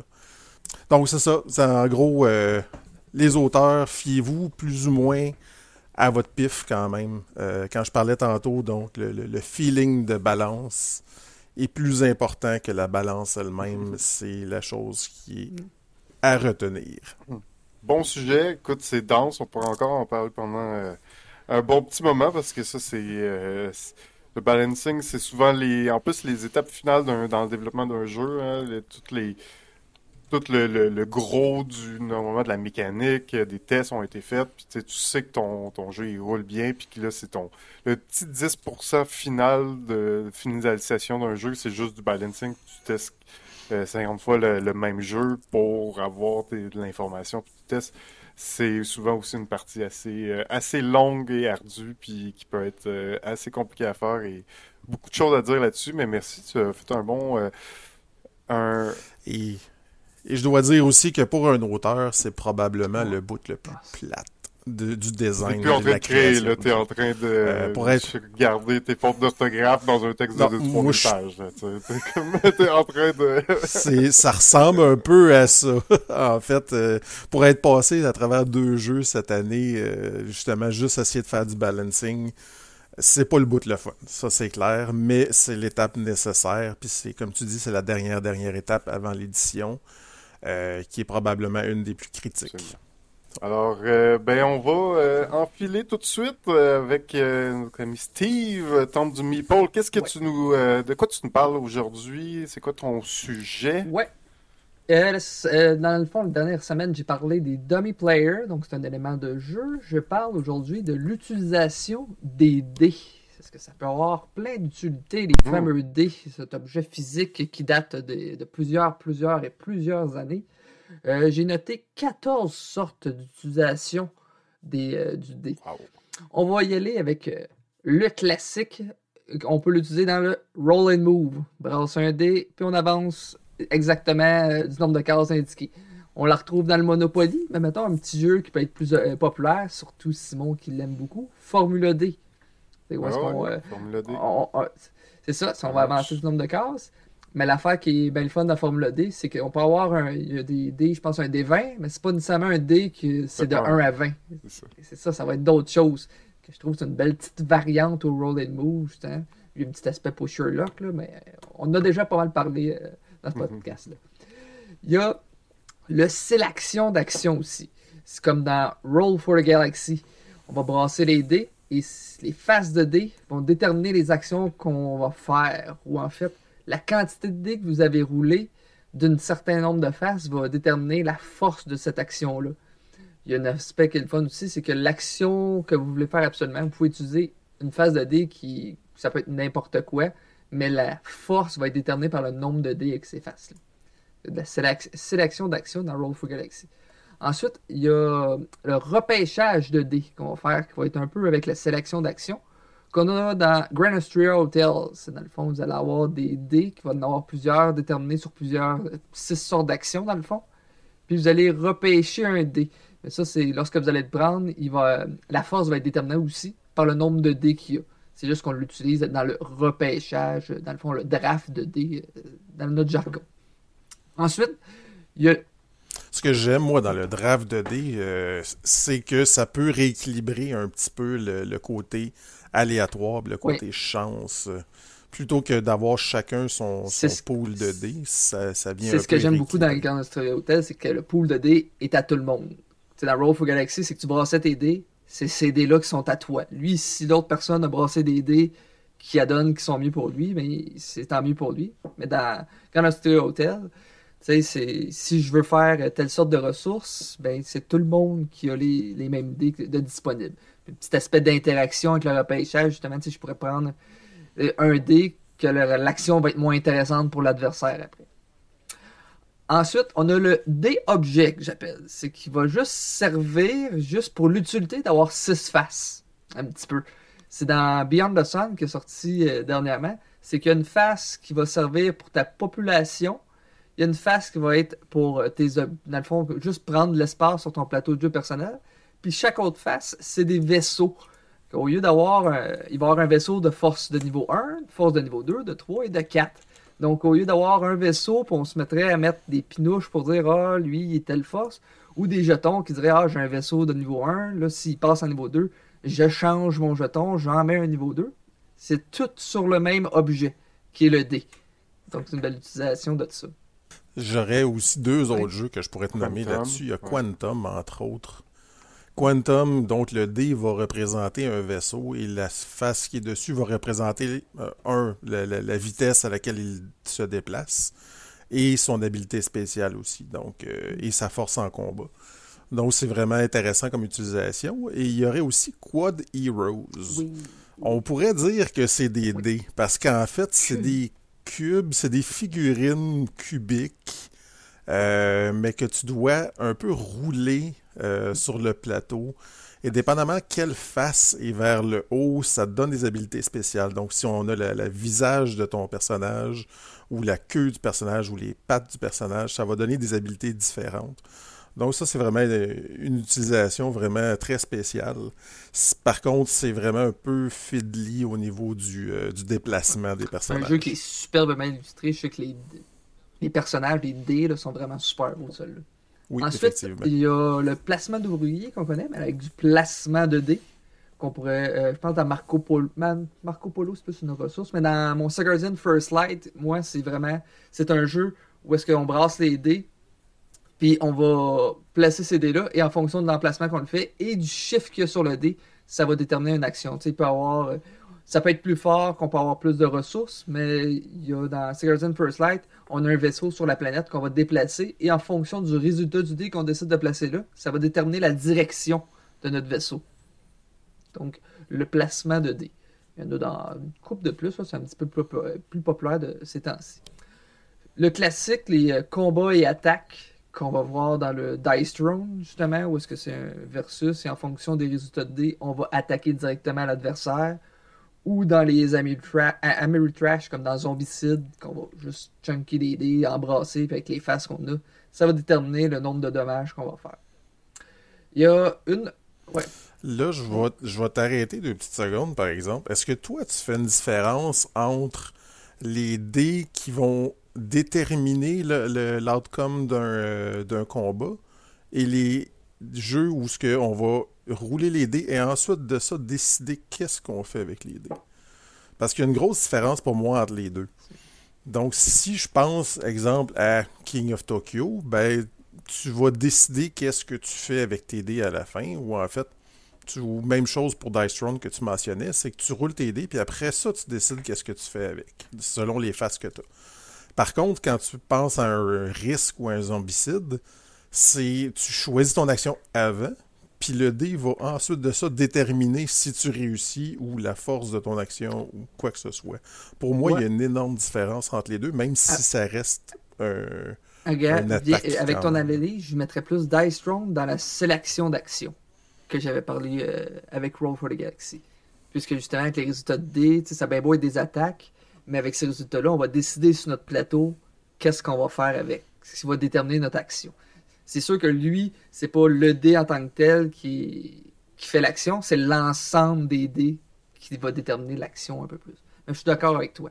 Il y en a un qui est un petit peu euh, sous-utilisé, que je trouve, c'est le dice building qu'on retrouve dans Dice Forge où est-ce que justement, on va acheter des faces de dés et on va changer nos faces de dés pour améliorer nos dés. Comme un peu un deck building, mais là, c'est du dice building. Ben, en fait, je pense prochainement au site arrivé, il y a Dice Realms qui arrive avec ça, justement, qui est un petit peu. Comment on l'a inventé C'est fait par Tom Lehman. Euh, c'est un jeu qui, on dirait, qui c'est un Dominion, mais en version D. C'est que tes faces vont être avec les dés. Parce que c'est pas une mécanique qu'on a vue dans beaucoup de jeux, justement. Non. Euh, je pense qu'il y a un potentiel. Après, les, jeux qui l'ont fait l'ont peut-être pas poussé au maximum le potentiel. C'est un peu dur à faire. Pour... Moi, je trouve que c'est un peu fiddly au niveau de la manipulation. J'ai pas tripé, euh, j'ai pas tripé au niveau du, de la manipulation de petites surfaces là qu'on rajoute sur les dés. Ça, c'est. C'est ça, j'allais dire. T'as juste des gros doigts. Je les échappe partout. j'ai des petits doigts fins. fait que moi, ça m'a pas fait triper. Par contre, il y a un autre jeu qui s'appelle Dice City qui faisait à peu près la même chose, mais sans avoir besoin de changer les de dés. C'est-à-dire que tu avais un plateau en avant de toi. Donc, tu avais 5 dés, si je me souviens bien, de 5 couleurs différentes. Tu as un plateau de 5 rangées avec 6 colonnes de 1 à 6. Donc, tu lances tes dés et tu mets tes dés sur ton plateau. Et ça va triggerer certaines actions selon ce qui est sur ton plateau à cet endroit-là. L'avantage, c'est que tu peux changer vraiment les cartes, rajouter des cartes sur ton plateau pour. Ça, fait exactement la même chose que, que Dice Forge en fait. Sauf que je trouve ça un peu moins de manipulation. Et ça donne un peu plus de latitude parce que dans ce jeu-là, tu peux dépenser un dé pour aller changer un dé de colonne ou de rangée. Donc, tu peux carrément changer le contenu de ton dé en faisant ça. Fait que ça donne un peu plus d'opportunités. Puis, euh, c'est ça, ce qui est le fun, c'est que tu peux mettre plus d'informations aussi sur une carte que sur la, petite phase d'un dé. c'est pour, euh, pour ça que dans Dice Forge, ça reste assez simple. ça va être de l'argent, des points de victoire, puis deux types de ressources. c'est assez simple à ce niveau-là. Il y a aussi un jeu de Chip Tory Game que j'oublie, euh, Too Many Bones, que eux, justement, quand tu vas upgrader des faces, en fait, c'est tu upgrades ton dé, ton dé se change et devient un dé plus fort. Un petit peu, c'est comme un petit peu du deck building, mais là, c'est tu changes littéralement le dé euh, au lieu des faces. Euh, ensuite, il y a la fameuse génération de ressources euh, qu'on peut retrouver dans Space Base ou dans Catan, justement. C'est qu'on va brasser un dé et en fonction du résultat de dé, on va générer des ressources. Space Base, c'est assez limité. C'est juste de l'argent ou un income ou des points de victoire. Catan, c'est brasser des dés puis on verra ce que ça donne. Pas un tripeux de Catan, ça paraît dessus. c'est choquant, comme dirait Simon. Ensuite, il y a un qui est vraiment pas commun, le jeu de dextérité. Ah, mais en fait, il y en a deux. J'en ai un que je viens de penser. Il y a le jeu euh, Tumbling Dice, qu'on va. C'est comme des étages qu'on a et on lance les dés en fonction de la hauteur qui tombe et de la face qui tombe sur le dé. Ça va rapporter des points. Donc, si vous tombez sur le x4 et que vous tombez avec un 6, ben, ça vous fait 24 points. Que si vous tombez sur le 1 x4, ça fait juste un 4. Puis il y en a un autre, c'est. je, me rappelle plus, c'est. Ah oui, c'est. je me rappelle pas, mais il fallait lancer les dés sur une, une, cible pour faire des attaques spéciales sur des monstres. Dungeon Fighter. Exactement. Dungeon euh, Fighter, on a une cible, puis en fonction d'où est-ce qu'on tombait sa cible, on faisait plus de dégâts euh, au monstre. Exact. Le, dé n'a pas de valeur, mais il y a comme des symboles dessus, puis il pouvait, euh, je pense que c'est un crit un certain point, là, je ne me rappelle plus exactement, mais c'est comme une grosse cible, puis c'est un mélange de, de, de, de, dextérité, là, parce que dans le fond, ça se peut qu'il faut, faut que tu lances ton dé les yeux bandés. Ça se peut qu'il faut que tu lances le dé, euh, ouais, c'est ça, à l'envers. Lancer de dos. De, de, dos, faut que tu le lances en dessous de ta jambe. Fait que c'est comme un, genre de jeu de stratégie de combat, ben c'est coopératif, là, mais avec un aspect de dextérité qui vient utiliser les dés, là, justement. En fait, il y a aussi Strike dans le même style, mais qui est beaucoup plus simple, beaucoup plus familial. Là. Donc, il y a une espèce de bol où ce que tu vas lancer des dés, à l'intérieur. Oh, tu, garoches ton dé là-dedans, ton but c'est d'exploser c'est les dés qui sont dedans, puis de, changer de face. Ensuite, j'ai le dé que j'appelle un dé d'événement, comme dans Dead of Winter, où est-ce qu'on peut partir euh, d'un endroit de la colonie et aller à un certain endroit. On brasse un, je pense que c'est un dé 12 puis si euh, t'as une tête de mort, ben ton bonhomme est mort, tout simplement. Facile de bête. Ou tu peux être mordu. Je pense que t'as un des 20 en fait, un petit peu, mais tu sais, t'as trois faces sur 20. Ben tu sais, t'as une face sur 20 quand même, ton personnage peut juste mourir. Ouais. Euh, ça me fait penser un peu à Xia, où ce que quand tu joues, peu importe pourquoi tu roules un des 20, si tu pognes un 20, tu fais un point de victoire. Au moins, c'est pour... Au moins, Peu importe la raison que tu lances le dé. Ça fait vraiment. C'est ça. Fait en fait, fait fait, tu pourrais gagner la partie juste en roulant des 20. euh, ensuite, on a le Push Your Luck avec le classique Can Stop. Qu'on a euh, des classes. Euh, qu'on a vu un merveilleux tournoi euh, dernièrement sur mm -hmm. Balado Ludique. Je me suis fait éliminer assez vite dans le sud. Mais sinon, il y a Cubitos qui est sorti dernièrement. C'est un jeu de course, justement, où est-ce qu'on va brasser des dés et qu'on va décider dans. ceux qui ont des faces, on va les garder, mais on peut rebrasser ceux qui n'ont pas de face. Et on va garder toujours ceux qui ont des faces. Mais si à un certain moment on brasse, puis il y a juste des dés avec pas de face, ben, on bosse. Donc on, on va faire des moins bonnes actions. Donc Cubitos pour un petit pusher là. Euh, il y a le dé qu'on peut utiliser en compteur d'unités que j'utilise. Cela, c'est souvent pas utilisé directement dans le jeu. C'est un petit peu un dérivé que les euh, gamers ont utilisé. Dans Aeon Zen, les points de vie, je trouve ça un petit peu fatigant de toujours avoir des petites gouttes de sang pour représenter les points de vie. J'utilise un dé pour les points de vie. Comme mon personnage a 10, euh, points de vie, j'ai un 10, j'ai un dé 12 que je mets sur la phase 10. Je perds des points de vie, je fais juste bouger le dé. Même chose pour les monstres. Comme ça, il n'y a pas plein de manipulations de jetons on a juste euh, un objet qu'on tourne pour euh, compter euh, justement les, choses. c'est quelque chose qui a été popularisé par les joueurs de Magic Exactement, Gathering, selon moi. Peut-être Pokémon ou Yu-Gi-Oh! Tout ça, ça a été utilisé.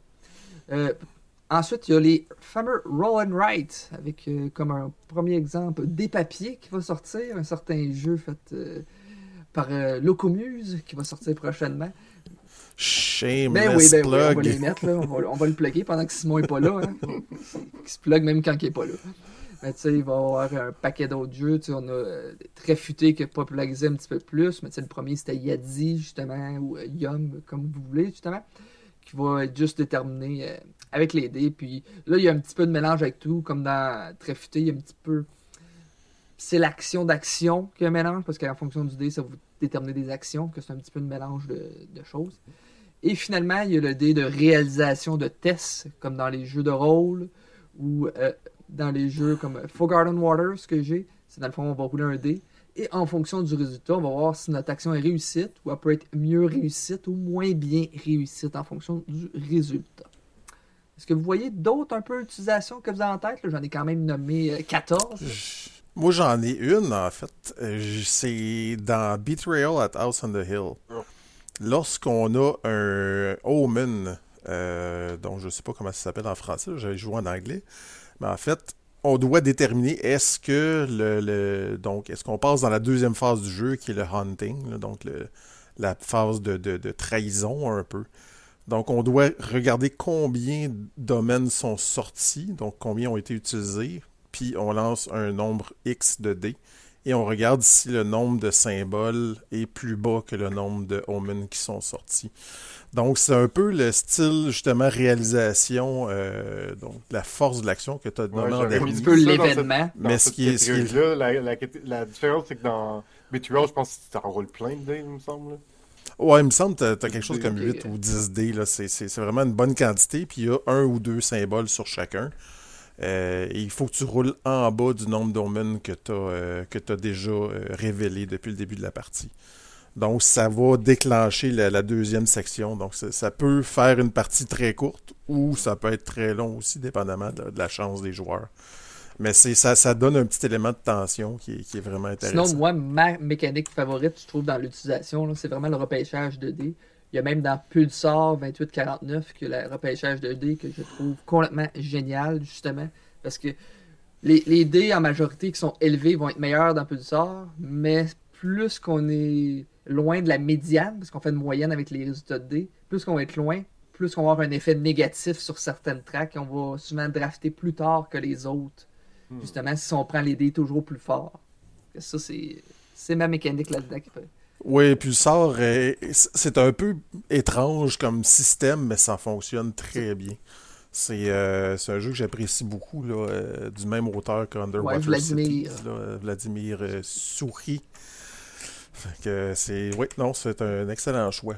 Ben, moi, je pensais à un autre ah. mécanisme, mais c'est sûr qu'on peut la brancher dans une des, des, des 14 catégories. Mais dans Teotihuacan, tu as un dé qui est un, ton ouvrier que, que tu avances, puis à chaque fois que tu l'actives, comme il, tu augmentes son chiffre, tu augmentes son chiffre, puis ça, ça détermine, bon, euh, je pense, sa puissance, puis euh, à un certain point, même, il meurt, je pense, à un certain point. quand il tombe à 6, il est considéré mort. Je vois ça un peu comme le dé-objet. Ouais, c'est ça. Des objets qui est un tracker, qui est ton pion, mais en même temps qui conserve de l'information.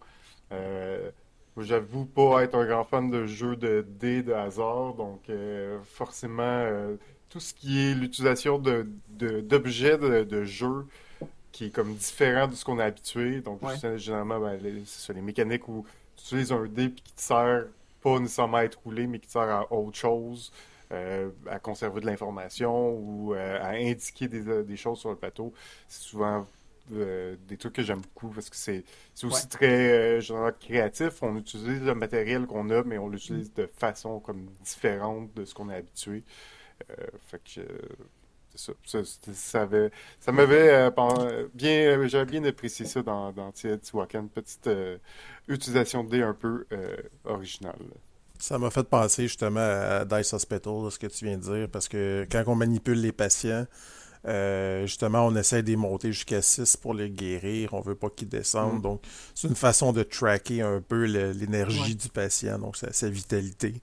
Euh, ça, ça, reste dans le D-objet aussi, parce qu'on aurait pu utiliser n'importe quoi d'autre, mais ça donne une bonne façon de, faire du random. c'est ça, ils utilisent quand même l'aléatoire, parce que les patients, on les brasse au début. Exact. Donc, c'est vraiment du, de double utilisation, vraiment intéressante euh, aussi. Là. Mais toi, tu disais que tu n'aimais pas les jeux avec des dés en général, mais probablement que tu parlais justement des dés qui sont déterministiques. Donc, quelque chose qui, qui va déterminer si tu réussis ou pas une action, si tu gagnes ou si tu perds. La plupart du monde qui dit j'ai ça les jeux avec des dés ou j'ai ça les dés, c'est ils parlent de ce genre de jeu. Puis euh, c'est quand tu commences à, découvrir puis à te rendre compte que ouais, ben, les dés servent à autre chose, puis c'est pas tout le temps utilisé pour ben, OK, il faut que j'aille 8 pour faire un hit, puis là tu roules 4D, puis là tu espères avoir 8, qu'il y a plein d'autres utilisations. Euh, que, que là tu te rends compte, OK, ben, finalement, c'est pas si pire que ça, mais euh, ben, moi c'est l'aspect hasard, c'est l'aspect de tu roules des dés, puis tu es un peu pogné avec ça. C'est pour ça que ben, des mécaniques comme le, le le repêchage de dés, ben, c'est un pool commun. Après ça, c'est comment tu balances le premier joueur.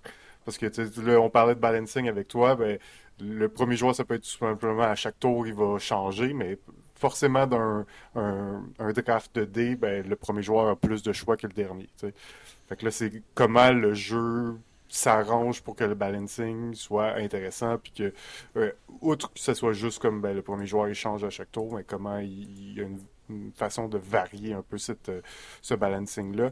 Puis euh, sinon, ben, tu parlais de, de Quantum tantôt que je trouve super intéressant parce qu'avec un dé, c'est ton vaisseau, puis ta valeur, ben, comme tu dis, ça détermine ton nombre de déplacements que tu peux faire, mais aussi la, puissance d'attaque et son bonus. Bon, il y a six faces, donc ils ont chacun un bonus. Puis dans Quantum, ben, en réalité, la force d'attaque, plus elle est basse, plus c'est fort. Fait que c'est comme un, petit twist qui fait en sorte que ben, ton 1, il se déplace juste de 1, sauf que c'est ton plus puissant. Ton 6, ben, il se déplace de 6, sauf qu'il c'est la plus grosse valeur, fait que c'est ce qui vaut le moins en combat, dans le fond. Fait que c'est comme un petit twist un peu qui ont, qui ont fait en sorte que, ben, avec un, tu sais, t'as 3D sur le plateau, t'as trois vaisseaux qui, euh, juste en regardant comme ça, t'as toute leur information vraiment euh, mm. facilement accès. Puis c'est juste les petits bonus spéciaux qui ont que, ben, t'as une fiche, puis euh, tu peux t'y référer, mais comme trois informations vraiment cruciales avec juste un regard. Euh, ça, j'adore, euh, j'aime beaucoup ça. Pour Quantum, en plus, ce qui arrive, c'est que pour gagner, il faut que tu prennes le contrôle de certaines planètes. Donc, que tu ailles placer tes petits cubes sur des, des planètes. Et pour ça, tu dois avoir des sommes précises de dés autour de ces planètes-là. Donc, tu pourrais même pas dire, ben, je vais me faire juste des 1 puis je vais aller attaquer tout le monde parce que non, ça va te prendre des gros dés pour être capable d'aller faire une somme de 8, 9 ou 10 Les 4 cases adjacentes, tu n'auras pas le euh, choix. juste sur les 4 cases, il faut que tu ailles comme une somme de 7 ou de 8. Oui, il faut que ça, soit exact. Il faut pas que ça soit ou plus. Fait, fait que c'est vraiment, tu n'as pas le choix de varier tes dés et tes options. C'est ce qui rend le, le, le, Il y a même une action, c'est juste, tu prends ton vaisseau, tu le rolls, puis et voilà. qui pourra faire un nouveau rôle. Moi, je vais passer à un autre jeu aussi qui s'appelle Lorenzo et le Magnifico. Euh, en fait, c'est pas un draft de dés parce que les, les, joueurs vont tous utiliser les mêmes dés pour faire leurs actions. Euh, donc, on lance, je pense, c'est 3 ou 4 dés au début du tour, puis les joueurs doivent utiliser ces valeurs-là pour faire euh, hmm. leurs actions. Et moi, c'est un jeu que je déteste. Pour une seule et bonne raison, j'ai joué trois parties. Et à toutes les parties, on roulait des 1 et des 2 toute la ah partie. Donc, ça a, fait, ça a fait des games vraiment lentes. Personne ne pouvait rien faire. Les actions étaient, étaient toutes trop coûteuses. Donc, on se retrouvait à rien faire personne. Donc, on se retrouvait quasiment avec des scores négatifs. C'était oui, c'est égal pour tout le monde, mais c'est plate pour tout le monde. Puis ça, ça a été vraiment la problématique. Puis c'est pas la faute du jeu, parce que le jeu est très bien, il est super bien euh, reçu euh, dans la communauté, mais moi, j'ai eu des mauvaises expériences, euh, malheureusement. Moi, regarde dans Troy que j'aime l'utilisation, c'est qu'on brasse, on a chacun nos dés, on a un pool de dés à nous, on va brasser les dés. Mais il y a moyen d'aller acheter les dés de l'adversaire. Lorsqu'on l'achète, on donne l'argent à nos adversaires. Puis les actions vont être plus fortes plus qu'on en a de la même couleur et que les chiffres sont plus hauts. Mais comme je dis, si j'en achète un juste pour compléter, mais un gros lot de dés, le dé va coûter plus cher en plus. Donc, euh, on est comme un pot, c'est juste à nous, mais en même temps, on peut aller piger dans l'assiette des autres. Hmm. J'aime bien ça. Eh bien, euh, je crois que ça fait le tour pour euh, cet épisode de Balado Ludique. Alors, ben, merci, messieurs. ce fut très plaisant de partager ces euh, informations et ces euh, sujets avec vous. Alors, euh, on se dit ben, à la prochaine pour les, le, prochain épisode. Et oui, au prochain épisode, qu'est-ce qui va arriver? Ça va être un autre animateur et d'autres chroniqueurs qui seront là avec vous. Donc, ça va changer de, de fois en fois. Ce sera probablement toi, Steve, qui va nous animer ça au prochain épisode. On va essayer de concorder pour que ça, ça fitte dans l'horaire. Si le planning, euh, si le planning suit, ça devrait être euh, toi le prochain, notre prochain euh, animateur pour l'épisode. Alors sur ce, je vous souhaite une bonne journée et merci à tous. ciao. ciao. Merci beaucoup.